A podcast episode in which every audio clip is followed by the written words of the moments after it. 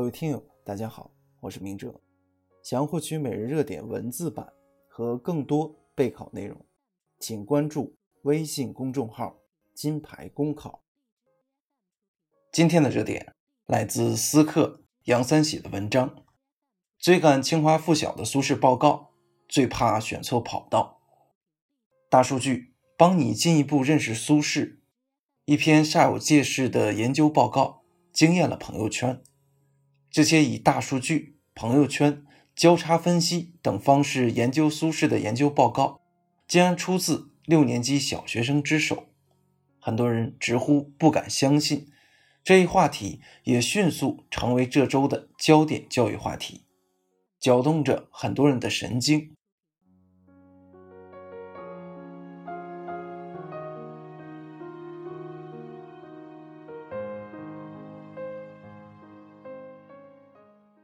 诚然，如今的小学生已经是一代更比一代强，但是由社会经济发展差异造成的教育水平差异仍然不可否认。就像今年北京高考文科状元所说的那样，在北京享受到得天独厚的教育资源，这是很多外地孩子或农村孩子完全享受不到的。小学生们呈现出来的能力。引发家长的羡慕、嫉妒、恨，甚至是焦虑情绪，都是可以理解的。但家长们也应该看到，这些学生的优秀不仅是因为学校是牛校，家庭的熏陶也是他们成长的关键因素。纵向来看，这何尝不是一种公平？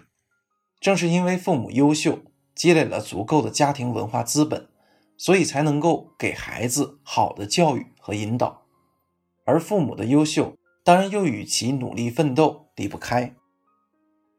家长适当的焦虑，加上正确的方法，其实可以形成家庭教育的力量，助力孩子的成长。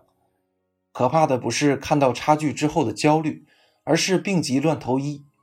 比如，为了不让孩子输在起跑线上，让孩子去参加以英式训练为核心的补习班、培训班，去提前抢跑。殊不知，这些研究报告之所以令人惊艳，正是因为我们看到太多在书本里打转、在题海里挣扎的孩子，一群具有探究式学习能力、善于思考的孩子，着实与我们想象中的小学生形象不一样。一些家长看到孩子与孩子之间的差距后，为了不让孩子落后，拔苗助长，就让孩子进行各种超前学活动。让孩子去参加各种以英式训练为主的培训班，搞题海战术，把高考压力提前又提前。如果是这样一种应对方式，那么孩子与孩子之前的差异乃至差距只会越来越大。未来社会需要的是具有自我驱动的学习和再学习能力的人才，创新驱动已然成为世界趋势，死记硬背的填鸭式教育。在未来社会将越来越难以适应，家长应该站在更高的视角思考如何为孩子选择跑道，尊重孩子的学习兴趣，给孩子积极的引导，引导他们自主思考，培养他们发现问题、研究问题、解决问题的能力，进行探究式学习，这样才能应对未来的挑战。在这一点上，家长确实应该感到焦虑。要让孩子适应未来的发展和竞争，家长应该与孩子共同进步，不断努力提高自己的见识，更新自己的教育理念。而学校教育的全面革新，也应该把探究性学习作为改革和创新能力培养的重要内容。